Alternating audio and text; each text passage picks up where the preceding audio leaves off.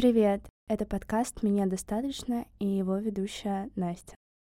Это подкаст-аудиодневник, в котором я иду к своей главной цели. Ощущению, что меня достаточно. Что меня достаточно, несмотря ни на что, несмотря на внешние обстоятельства, несмотря на то, сколько достижений или, наоборот, ошибок я сделала. Я хочу одинаково ценить, любить и уважать себя, и развиваться не через насилие, а через любовь. Очевидно, сейчас я не в той точке, и решила зафиксировать свой путь. Поэтому каждую неделю я буду садиться перед микрофоном. В нем я буду рассказывать, что происходит со мной, какие мысли, чувства мне появляются. Конечно же, о том опыте, который со мной уже случился и которым я считаю важным поделиться с вами. На самом деле этот подкаст про вывернуть душу наизнанку, и это непросто. Поэтому, если вы чувствуете, что хотите это сделать, пожалуйста, не забывайте оставлять свои оценки, какие-то комментарии и любой свой фидбэк. И, конечно же, самое ценное, что вы можете сделать, это поделиться подкастом с тем, с кем считаете нужным. Ну что, поехали?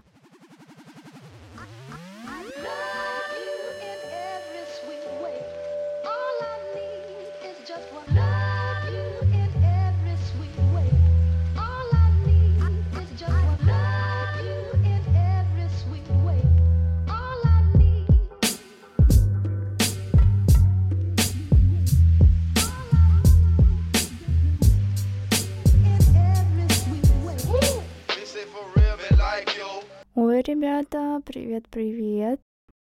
Как вы? Как вы себя чувствуете? Что у вас происходило на этой неделе?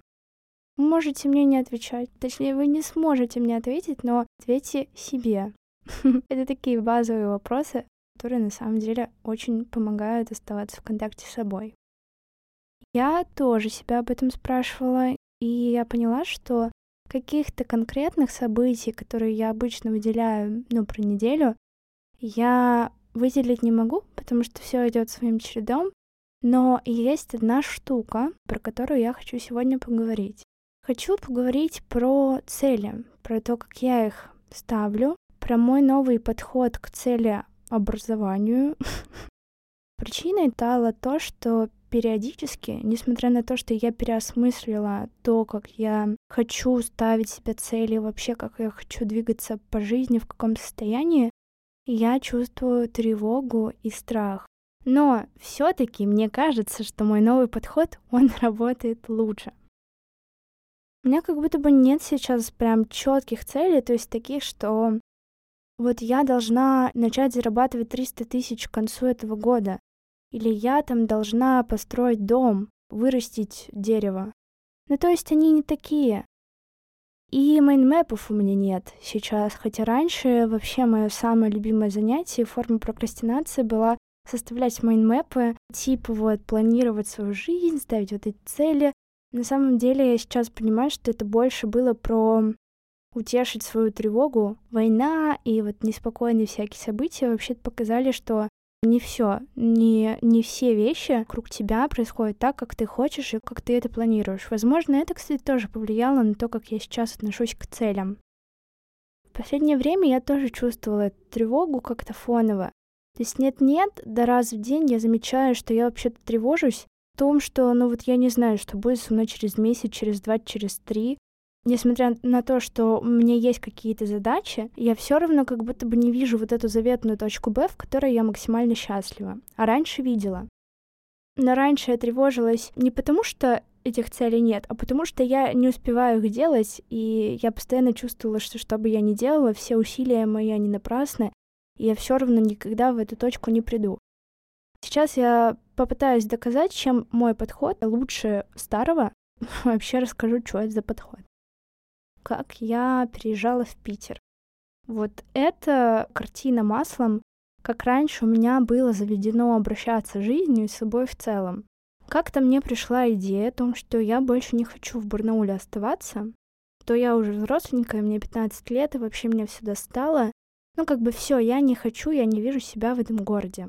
Уже поняла, что мое решение окончательное, я переезжать буду, и пошла говорить об этом маме. На что моя мама сначала смеялась, потом очень долго меня игнорировала. Конечно же, меня это обижало. Я чувствовала себя пустым местом от этого, и мне хотелось еще больше доказать, что ну вот посмотришь, я уеду, точно. Вот ты смеешься, а я это сделаю. Но в итоге в один из таких разговоров я смогла как-то ее вытянуть из ее попыток убежать от меня.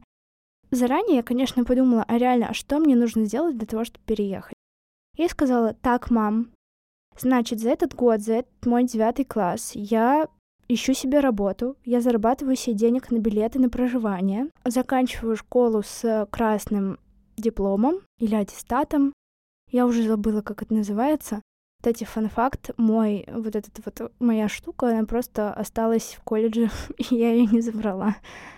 Да, я говорю, я поступаю на бюджет, я зарабатываю себе денег, и я учусь на отлично.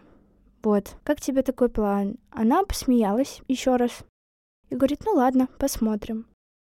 И в итоге весь год я мучилась без вообще какой-либо поддержки со стороны. Я шла, я не спала, я ночью работала, днем училась. Потом под конец года я уже начала люто прогуливать просто для того, чтобы все свои задачи закрыть. В итоге все эти цели я выполнила. И вот с таким вот манифестом все, я все смогла, я чувствовала себя очень вымотанной, но мне было, конечно же, гордо за то, что я это сделала. И, в общем, на таких щах я в итоге уехала в Питер, все были в шоке. Мама была в шоке, ей до конца вообще не верила, что это произошло. У меня была четкая цель.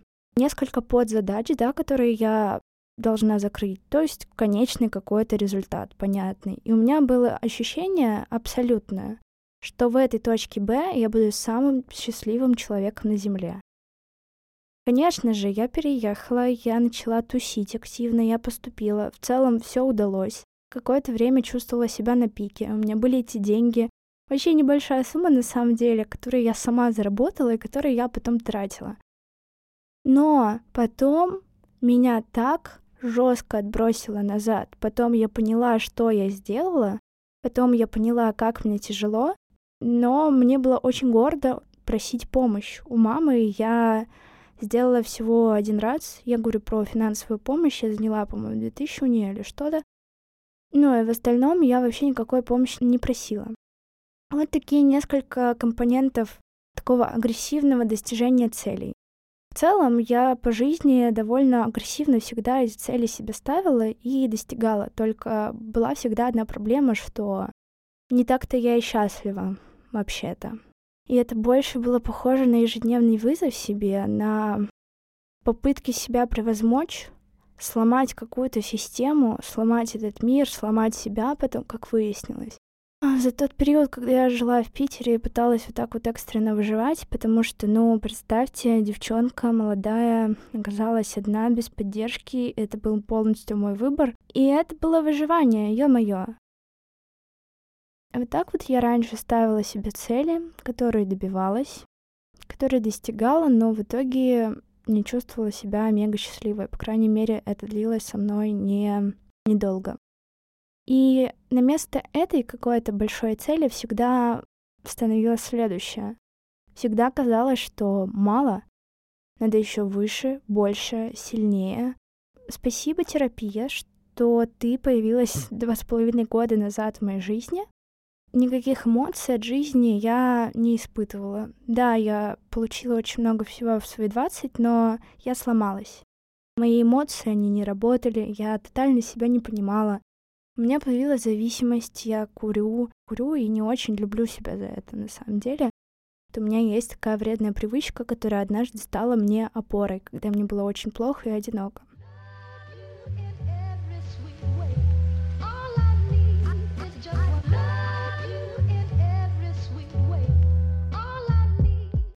Так, выдыхаем. Все, это мы поняли. Теперь расскажу вот совсем недавнюю историю, как я теперь ставлю цели.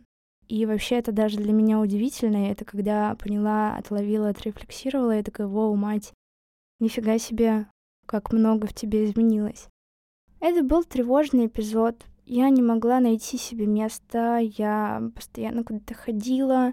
у меня что-то задело внутри, я чувствовала, что мне что-то нужно сделать, мне хотелось какое-то успокоение получить, и связано это было с тем, что я не совсем понимаю, что с моей жизнью происходит.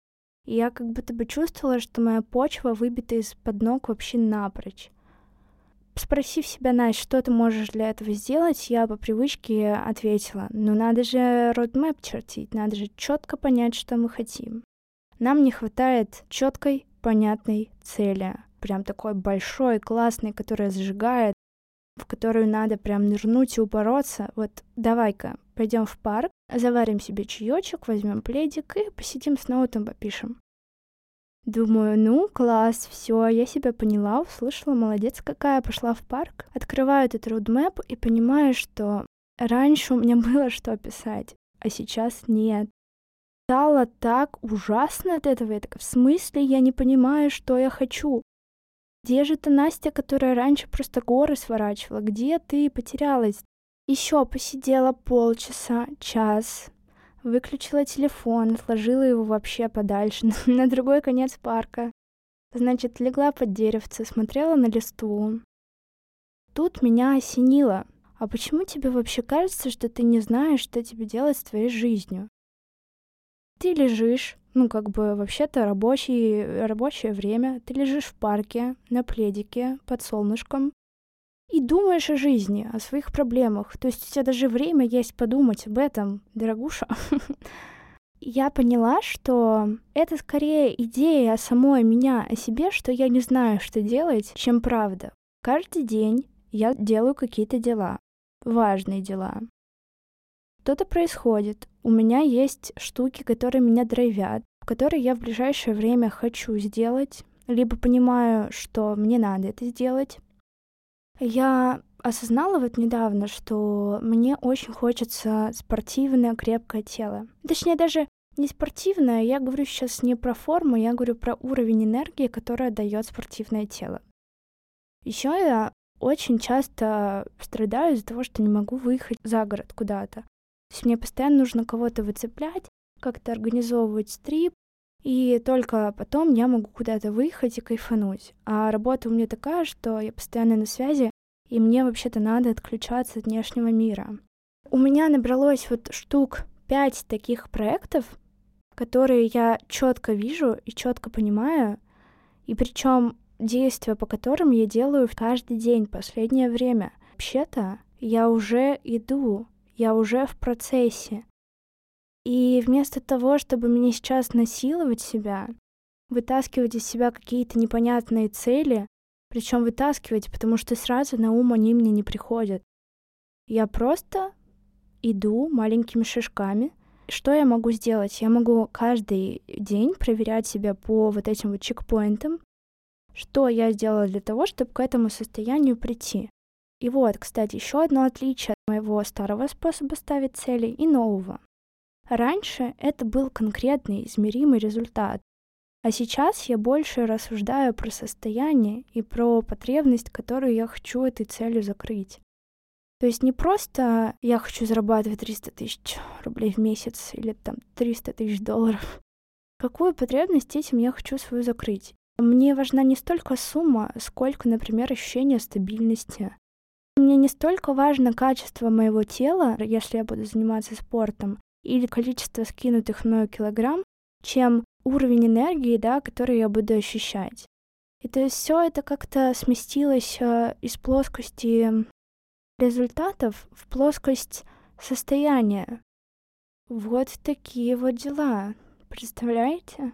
Скажу я вам, почему для меня второй способ лучше. Я не чувствую большого давления на себя. Я не чувствую, что если вдруг я что-то не успею, я буду для себя самым плохим человеком на Земле. У меня не слишком много задач, от этого мне понятны мои приоритеты. Из-за того, что у меня не слишком много задач, но при этом все они важные, у меня остается время на себя, на то, чтобы походить, погулять, как-то порадовать себя, поделать домашние дела. Ну, не знаю, это может быть что угодно, но у меня есть это время. И у меня есть счастье. У меня есть ощущение, что я живу. Раньше этого не было.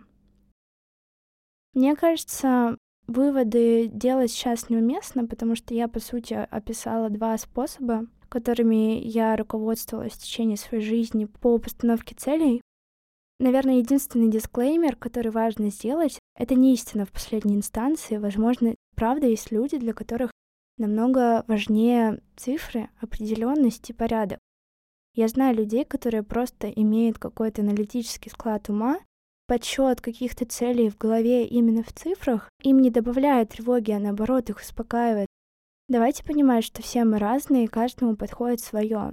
Но классно же ведь, когда вы можете выбирать, когда у вас есть разные инструментарии и разные подходы к себе. Тому же очень часто то, как мы ставим цели, в целом, как бы думаем о своей жизни, оно продиктовано нам какими-то внутренними установками. Например, мне всегда казалось, это очевидно, да, что я сейчас скажу, но мне всегда казалось, что меня мало, что что бы я ни делала, всегда мало, что за одной большой целью должна идти другая большая цель.